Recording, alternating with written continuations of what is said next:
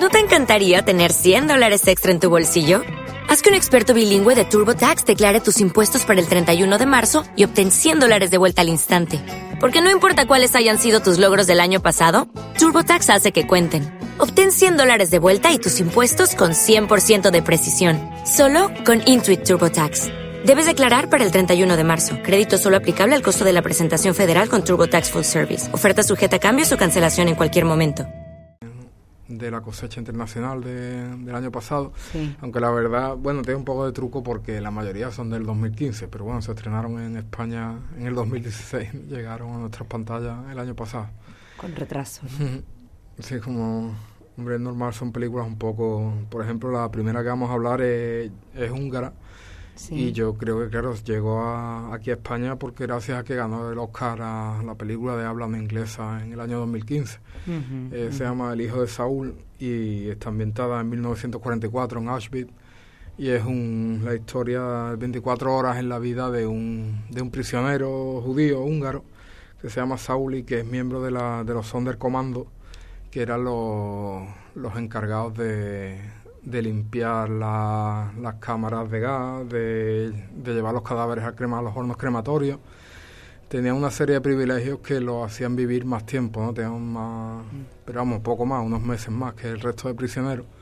Sí, a eso se le puede llamar vivir, claro. Sí, sí, claro, era horrible. Y la película, bueno, pues eh, la ha dirigido Laszlo Nemes, que fue asistente del director Belatar muchos años y bueno, utiliza una técnica un poco innovadora que al principio choca mucho la película, ¿no? Parece como que está mal rodada o algo, es que es que cámara al hombro y siempre siguiendo detrás al a, este, al protagonista Saúl y nunca hay planos abiertos, nunca podemos ver ahí completamente, siempre demasiado cerca, primer plano y tal.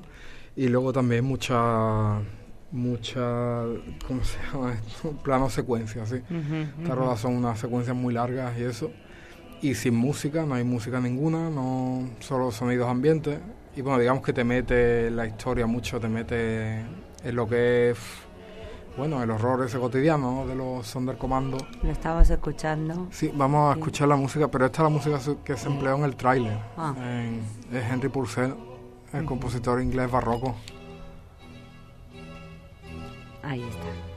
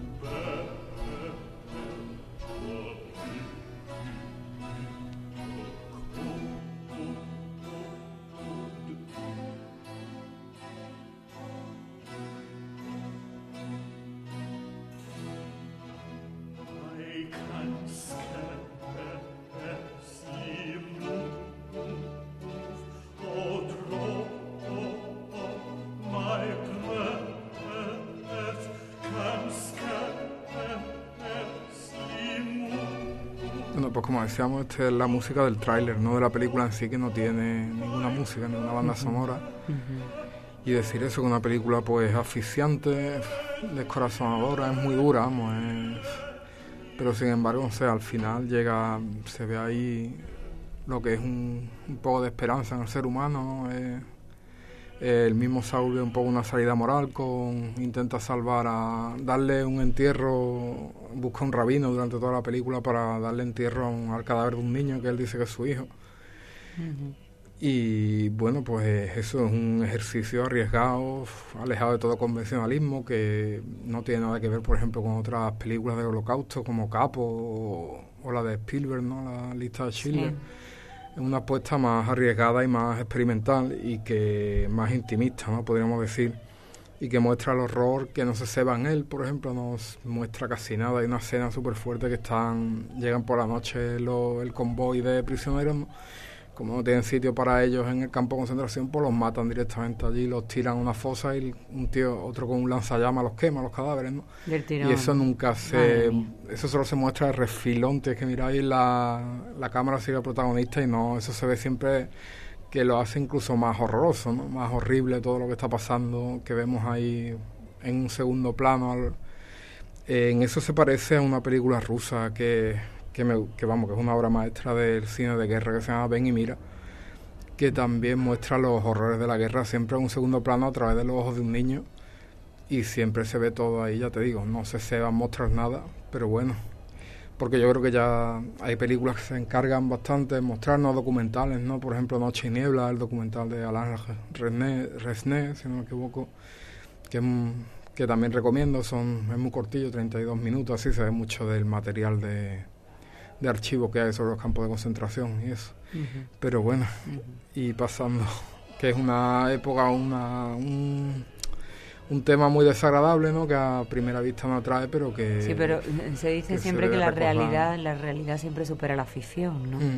Con lo cual el horror que se puede vislumbrar en esta peli, bueno... Pues, seguramente fue más allá de lo que aquí. Sí, sí, además muy documentado, ¿eh? porque, vamos, yo he ido eh, recordando también en Parenta con un libro con Si esto es un hombre de Primo Levi, del que hablamos. Y sí, la película está muy documentada, sale todo lo que es el, ritual, eso de los lagers, y la jerarquía, la, la disciplina, la, la rutina, que encima eso, que es que lo más horroroso es la rutina que tenían de decir el número, hacer la cama, cosas así, en la película sale bien bien. Y bueno, pero hablando, vamos a pasar a otra película más. Pues una de las pelis del pasado año que aquí hoy. Sí, sí, que se puede ver, merece la pena recuperar. Otra. Sí, pues vamos a hablar de una película un tanto. Ahora vamos a Rumanía. Y la película se llama Aferim, que significa bravo o enhorabuena en rumano. Y bueno, es la historia de. Está ambientada en el siglo XIX, la primera mitad del siglo XIX, en Valaquia, un, un territorio del sur de Rumanía y esta película es que es muy curiosa porque, bueno, la fotografía es maravillosa, es en blanco y negro. Y los paisajes que salen es increíble, vamos. a mí me recuerda mucho a un western, a una película del oeste, porque salen muchos caballos, por ejemplo. Sí. La cultura del caballo ahí. Pero sin embargo, la historia emparenta más bien con nuestra tradición, con la picaresca y eso. No hay épica ninguna y los personajes suelen ser ruines, pícaros, pillos. en fin. y es un retrato de no sé, yo le diría que es una especie de road movie, pero con caballos en vez de coches, tú sabes, esta típica película que se ve en el coche, que van un viaje, en que van pasando cosas, conociendo a personajes y eso. Son un padre y un hijo, un gendarme, que lleva a su hijo que lo quiere formar como gendarme y, lo que y las enseñanzas que le hacen, y los personajes que se van encontrando, que normalmente son están cargados de prejuicios, son racistas, son bueno y van buscando a un, a un esclavo gitano que se ha escapado de, su amo, del boyardo, porque lo engañó con su mujer, lo pilló en la cama con su mujer y entonces el gitano se huye y ellos van buscándolo. No sé, una idea muy de western también, pero vamos, es, curioso también, yo no tenía ni idea de que los gitanos eran esclavos en, en Rumanía en el siglo XIX. Creo, si no me equivoco, que era parte del imperio austrohúngaro, ¿no? Que no sé, estoy arriesgando un poco ahí, disparando a la oscuridad. Pero, es una época muy, muy extraña, muy peculiar. Las cosas que salen y se ve ahí que forman, creo que o forman parte del imperio turco. No sé, una cosa muy extraña porque los turcos también lo tienen muy presente. ¿Y, tenemos algún problema técnico con alguno de los eh, temas musicales? Eh, en teoría ahora tendríamos que escuchar... La banda sonora de Aferin, ¿no? Que es muy a ver, a ver, no sé si es esta. Sí, es música tradicional rumana, a quien esté acostumbrado a escuchar a... ¿Esto? No, esto es en 83, esta es la que íbamos a Pues la, de Florín, quizá. Sí. Pues esa no la podemos escuchar, Juanje, lo siento. Pero hay un tema técnico aquí con este tema que no, no, se puede escuchar, así es que lo dejamos para, o bien para otro día o, nada, se queda. Ahora mismo, pues no, la de Florín Jordán, ¿no? Sí, sí. Sí, que parece, bueno, la música de Goran Bregovic o de Fanfare Chocarla también, de, hay varios grupos así de música rumana muy interesantes, ¿no? Y eso que... ¿Qué más? Pues eso, decir eso, que es un retrato de la Rumanía en el siglo XIX, que van que el, los, el protagonista es completamente odioso y ruin, pero sin embargo es entrañable, porque las enseñanzas que le va dando al hijo son como anti-enseñanzas, ¿no? Son cada persona con que se encuentra que le enseña a ser malo y a ser corrupto y a ser... Pero bueno, que es una película diferente, no sé, y, y, bastante, sobre todo yo destacaría eso, ¿no? Lo que es la fotografía, es increíble los paisajes que salen, la, los encuadres y el blanco y negro, ¿no? Que es que... sí, un director de y otra peli que nos lleve a otro país y a otro pues ambiente y a más otro. cercano está bueno cercano en muchos sentidos a nosotros en el tiempo en el lugar y en el paso no porque con los italianos tenemos por suerte y por desgracia tenemos mucha sintonía con ellos y con esta película también porque vamos el tema es la corrupción. Por eso dices por desgracia sí. sí, sí porque parece que son lo que nos han enseñado a nosotros no y la película se llama Suburra, es una Suburra es un, un término como se llamaba antes en la antigua Roma a un barrio suburbial, una parte de Roma que era tiene su nombre, tiene su sitio y está acotado, pero bueno, ya pasa al italiano como con el significado de un lugar de mala fama, donde escenario de delitos y de inmoralidad, porque era un barrio donde se iban los ricos, los nobles romanos. Se iban a, a eso, a emborracharse, a, a prostitutas y a hacer también negocios turbios, ¿no? Y bueno, estamos escuchando la banda sonora que es del grupo francés M83, que toda la película está llena de canciones de este grupo. Vamos a escucharlo y luego sigo hablando. Venga.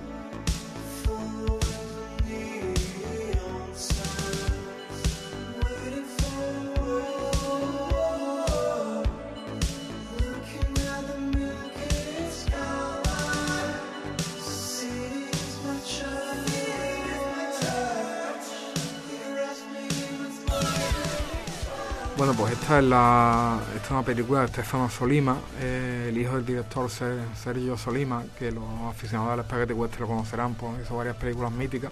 Y bueno, este hombre ha dirigido, va a dirigir ahora, va a pegar, a raíz de esta película que ha sido un gran éxito en Italia, pues va a pegar el salto a América y va a dirigir la segunda parte de Sicario, la película de Denis Villeneuve, la que salía Benicio del Toro, no sé si la recuerda, hace dos años así, que va sobre, sobre México.